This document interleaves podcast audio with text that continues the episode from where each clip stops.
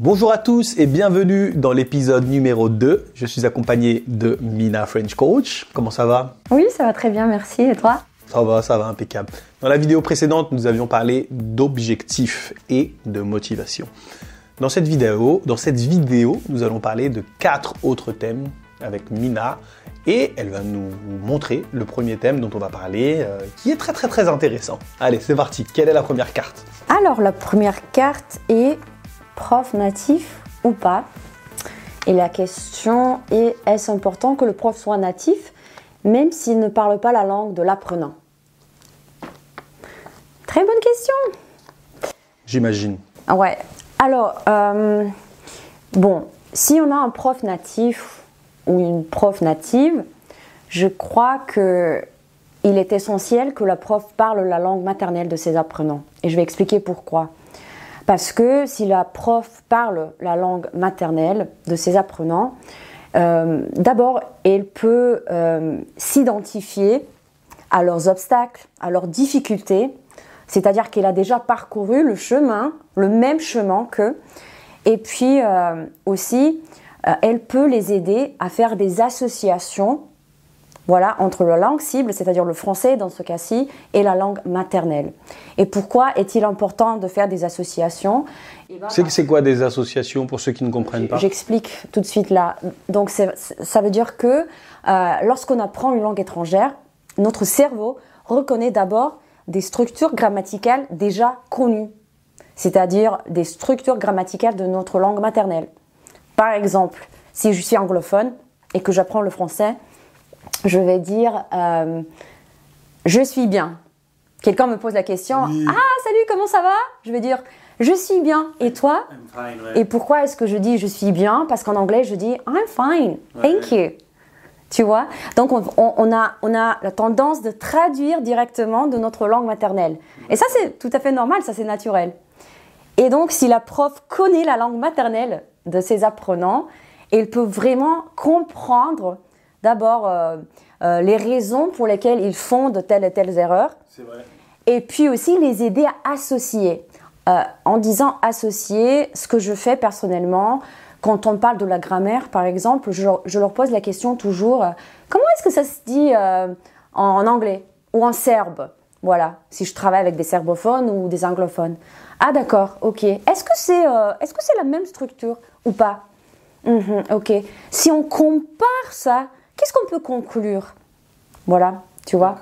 Et ça les aide vraiment à mémoriser d'une manière plus efficace et beaucoup plus vite. D'accord, d'accord, d'accord. C'est vrai que si le prof ne connaît pas la langue de l'apprenant, c'est vrai que c'est compliqué de comprendre pourquoi il fait cette erreur. Comme moi, les hispanophones prononçaient toutes les consonnes, c'est les dernières consonnes. Si je ne les connaissais pas, si je connaissais pas l'espagnol, en fait, j'aurais pas pu capter le délire, tu vois. Et aussi, par exemple, avec des serbophones, il y a beaucoup de sons en français qui n'existent pas en serbe. Hmm. Par exemple, le U, les, les voyelles nasales, ça n'existe pas. Donc moi, moi, si, je sais très bien que ça n'existe pas en serbe. Et donc, c'est pour ça que vraiment, je les aide à, je leur donne des, des, techniques, comment pratiquer, comment vraiment réussir à prononcer le U, le R, les voyelles nasales et tout ça. C'est vrai, parce que toi, en fait, t'es passé par là. Mais en fait, ce que tu dis, pour moi, euh, c'est très bien. Mais je pense que c'est plus pour un niveau débutant. Maintenant, moi, je vais te parler de niveau peut-être euh, B1, B2. Est-ce que tu crois que pour ces niveaux-là, on doit absolument avoir un prof natif ou un prof non natif, ça fait très bien l'affaire aussi? Alors, pour les niveaux plus élevés, oui, bien sûr, c'est excellent si on a un prof natif. Voilà, ça c'est ça c'est très bien parce que. Pourquoi, c'est très bien Oui, parce que cette, cette prof ou ce prof maîtrise très bien la langue. Ça veut rien dire, hein Oui, bien sûr, mais quand même c'est important. Voilà. Euh, alors que si on a une prof non native, il faudrait, enfin, ce serait bien si, euh, si elle euh, peut-être avait déjà des, des expériences euh, dans un pays francophone, c'est-à-dire si elle avait déjà vécu en France ou euh, ailleurs. Euh, et bien sûr, si elle maîtrise la langue bien. Mais si elle maîtrise bien la langue. Très bien. tu vas supprimer cette C'est pas, pas, c'est pas grave, t'inquiète pas. Ok. Euh, alors, oui, pour les niveaux plus élevés, oui, bien sûr, c'est, euh, on se focalise sur le lexique, euh, la grammaire, oui, ça va, mais on, on, sait déjà que les apprenants ont des bases, on peut dire ça. Mais quand même, moi, je pense qu'il faut toujours faire des associations. Toujours, toujours. Pas juste au niveau de la grammaire, au niveau du lexique aussi. Comment est-ce que tu dis ça euh, je sais pas, si moi j'ai travaillé euh, aussi avec des hispanophones, moi je dis toujours, parce que je parle espagnol aussi, moi je dis, ok, comment est-ce qu'on dit ça en espagnol? Ça peut être euh, vraiment une expression compliquée, euh, voilà, d'un niveau, je sais pas, B1, B2, tu vois? Et donc, ok, est-ce qu'on dit, est-ce que c'est le même ou c'est le contraire? Ah, d'accord, ce sont de faux amis? Ok, je t'explique, tu vois? Mhm. Donc, il est toujours important d'associer, de faire des associations. Parce qu'en fait, notre cerveau veut, comment dire, économiser l'énergie. C'est-à-dire, si je sais déjà, si je connais déjà une structure grammaticale euh, en ma langue maternelle, voilà, je vais directement traduire depuis ma langue maternelle. Voilà. Et c'est ce qu'on fait même quand on a un niveau B1, même quand on a un niveau plus élevé. C'est ce qu'on fait parfois. Si on apprend voilà, de nouvelles expressions qui sont un peu plus compliquées, voilà. Donc je crois que faire des associations, c'est vraiment crucial. Euh, et donc le mieux serait euh, si la prof, voilà, parlait la langue maternelle, à mon avis. Donc que ce soit une prof native, bien sûr c'est excellent. Euh, mais si la prof native ne parle pas la langue maternelle, je crois que voilà, cela peut être, enfin c'est plus difficile, je crois. Ok. Et pour les profs, comme je disais, pour les profs euh, non natives, moi je suis une prof non native et euh, je ne peux pas me comparer à des profs natives. Je ne veux, le pas, je veux pas le faire. Mais quand même, euh, je crois que enseigner une langue, pour enseigner une langue, il faut avoir beaucoup plus de compétences que juste, voilà, parler la langue, c'est-à-dire bien maîtriser la langue. Bien sûr. Bien sûr, bien sûr. Pour toi, tu crois que c'est possible d'enseigner le français à plusieurs apprenants de nationalités différentes quand ils sont débutants ou c'est très compliqué? Tu as un chinois, un serbe, un russe, un espagnol, un anglais? Dans le même groupe. C'est compliqué ça? Oui, je crois que c'est compliqué. Moi, personnellement, je ne travaille pas avec des débutants complets, mhm. mais euh, je crois que c'est très compliqué parce que, euh, si tu veux, quand on apprend une langue, euh, la culture joue un grand rôle aussi.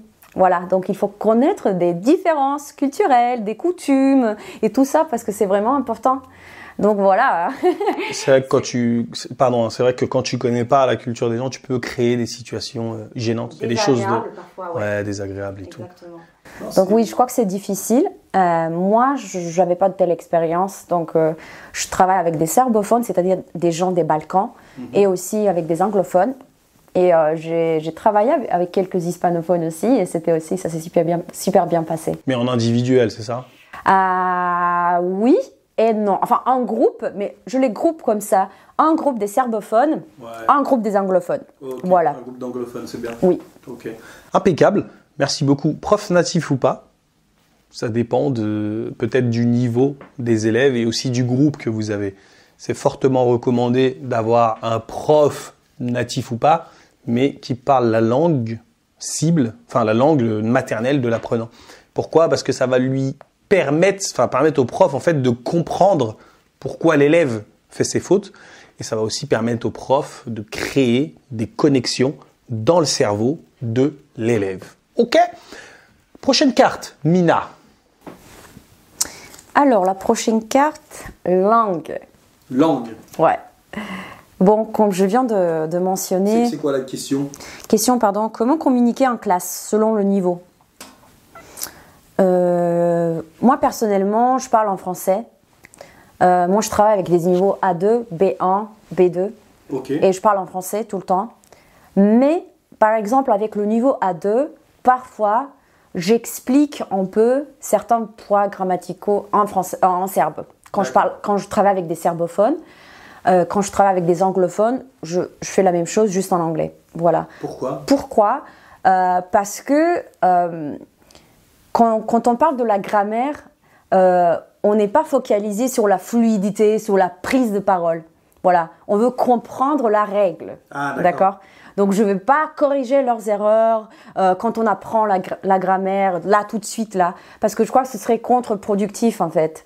Voilà, donc lorsque, lorsque j'explique une règle de, de grammaire, et en fait, moi, j'utilise un modèle de coaching pour parler de la grammaire, c'est-à-dire que, voilà, c'est plutôt une conversation, voilà, c'est toujours la question, ah, ah, est-ce que tu comprends, comment est-ce que tu dis ça, euh, je sais pas, en serbe, en anglais, ok, et puis c'est l'application instantanée, c'est-à-dire qu'on essaye vraiment de créer des exemples, des exemples personnels, toujours, parce que le cerveau aime tout ce qui est réaliste, personnel, réel, je veux dire. Tu pourrais nous imager ça avec un exemple précis de, je sais pas moi, de, de points de grammaire que tu dis, je sais pas moi, le pronom en, le passé, le présent, j'en sais rien. Ouais, ok, bon. Alors, euh, justement, la semaine dernière, j'ai eu une session avec euh, un apprenant Oui. qui est francophone, Oui. parce que moi, j'enseigne l'anglais à des francophones aussi. Et donc, euh, on a parlé du temps verbal en anglais qui s'appelle present perfect tense. Ok. Et ça, c'est un peu compliqué pour les francophones de comprendre parce que il n'existe pas euh, le present perfect tense en français. Et donc, on, on- on le traduit euh, en fonction du contexte. Et donc, euh, qu'est-ce que j'ai fait Ok, j'ai dit, ok, on va parler du present perfect tense. Et je commence d'abord par les questions. Ok. En anglais, bien sûr, je parle en anglais. Ok. Est-ce que tu as déjà visité New York? Mais je mentionne New York parce que lui, je sais qu'il a voyagé à New York, il a un mois. Ou bien, euh, est-ce que tu as déjà visité Dubaï? Parce que je sais très bien qu'il a des partenaires euh, à Dubaï et qu'il y, va souvent, on va dire. Et donc, euh, il essaye de, me répondre en anglais, mais il utilise le présent ou bien le passé composé, etc. Et donc, voilà, moi je le laisse parler, voilà, on discute. Et après ça, on fait une petite analyse, c'est-à-dire, ok, bien, ici, on va comparer, enfin, c'est la phrase que tu viens de me dire, comment est-ce que tu diras ça en français? On traduit et puis on, on fait la comparaison, on compare en fait. Voilà. Et on dit ah ok vois, regarde ici en fait en français on dit ou bien euh, je peux mentionner des questions très simples comme euh, tu viens d'où? Où est-ce que tu habites? Ok. Ou on dit bon j'habite en France. Euh, combien de temps est-ce que tu habites en France? La question. Pour répondre à cette question en français, on dirait j'habite en France depuis 15 ans. D'accord. Donc on utilise le présent. Alors qu'en en anglais, on utilise euh, un temps qu'on appelle present perfect ou bien present perfect continuous. Ok. Et donc moi, tu vois, j'essaie de faire des associations. Je dis ah regarde en français, on, on dirait, on dirait plutôt j'habite en France depuis 20 ans. Donc ça c'est le présent. Par contre, en anglais, on ne dit pas I live in France for 20 years. Mais on dit plutôt I have been living in France or I have lived in France for 20 years. Quel niveau d'anglais tu as? Mon Dieu on dirait, on dirait une vraie anglaise. Tu maîtrises l'anglais comme tu maîtrises le français? Oui. Magnifique. D'accord. Non, je viens, je viens de capter. En fait, toi, tu facilites le travail pour le cerveau, en fait. C'est ça? Exactement, exactement. Non, c'est bien ça. Non, ça c'est vraiment vraiment vraiment top. Donc du coup toi, pour toi parler euh, quelle langue parler en cours de FLE, c'est avec des débutants, enfin ponctuellement, faudrait que en fait, tu parles français quand il faut faire des, des conversations, mais ponctuellement quand le but c'est vraiment de comprendre une règle, Exactement. tu facilites vraiment la compréhension de la règle, tu fais quelques associations et basta en fait. Et il n'y a pas, je crois qu'il n'y a pas une règle précise qui, qui dit oui, il faut parler qu'en français. Parfois, même quand j'ai une session avec mes élèves euh, du niveau B1 et que je vois qu'ils comprennent pas vraiment, par exemple, si on parle du, du subjonctif, ah là là, le sujet préféré, De tes élèves ouais, c'est le, c'est le cauchemar en fait. Et si je commence à, pas, à expliquer en français et, et que je vois qu'ils sont genre, Euh, qu'est-ce qu'elle raconte? Voilà. Tu regardes un peu leur réaction. Ah bah oui, oui, c'est le, comment on dit ça, le paralinguistique qui compte aussi, ça c'est très important. Je regarde- oui, je regarde les yeux, je regarde le mouvement, Ah, la voix, euh, etc. C'est non-verbal en fait, le côté non-verbal. Et donc là, je dis, ok, bon, je, je commence à parler en serbe, mais voilà, quand on parle, voilà, quand vraiment on est focalisé sur euh, la conversation, la fluidité, là, alors je parle en français. D'accord. D'accord, parce que je veux bien qu'ils se sentent un peu, euh, tu vois, euh, par exemple, si, euh, si je parle en français et qu'ils font des erreurs, et si je commence à parler en serbe, ce serait comme, Oh, bon, je fais une erreur, et ils pensent que je comprends pas, la panique, tu vois. Donc ça, c'est bien, c'est pas, c'est pas bien. D'accord. Non, je, je comprends tout à fait ta façon de faire. Après, chacun a sa manière de faire. N'existe pas de euh, la manière parfaite n'existe pas, je pense. Mais euh, en tout cas, c'est très très instructif. Merci pour euh, la langue. Je sais pas si tu avais autre chose à ajouter. Quelle langue parler? Ça va. Ça va, c'est cool. Donc, quelle langue parler? Selon Mina, parler français. Mais parfois, en fait, euh, selon la réaction de vos élèves, langage verbal, le langage non verbal, pardon, il est nécessaire d'utiliser euh, la langue maternelle de l'apprenant, tout simplement, pour qu'il comprenne le subjonctif, etc., etc. Une fois qu'il l'a compris, vous repassez au français, surtout si c'est des objectifs de fluidité, de conversation, etc., etc., etc. Merci beaucoup Mina pour euh, comment elle s'appelle, euh, prof natif ou pas, et la langue. Dans une prochaine vidéo, nous verrons deux autres sujets. Allez, ciao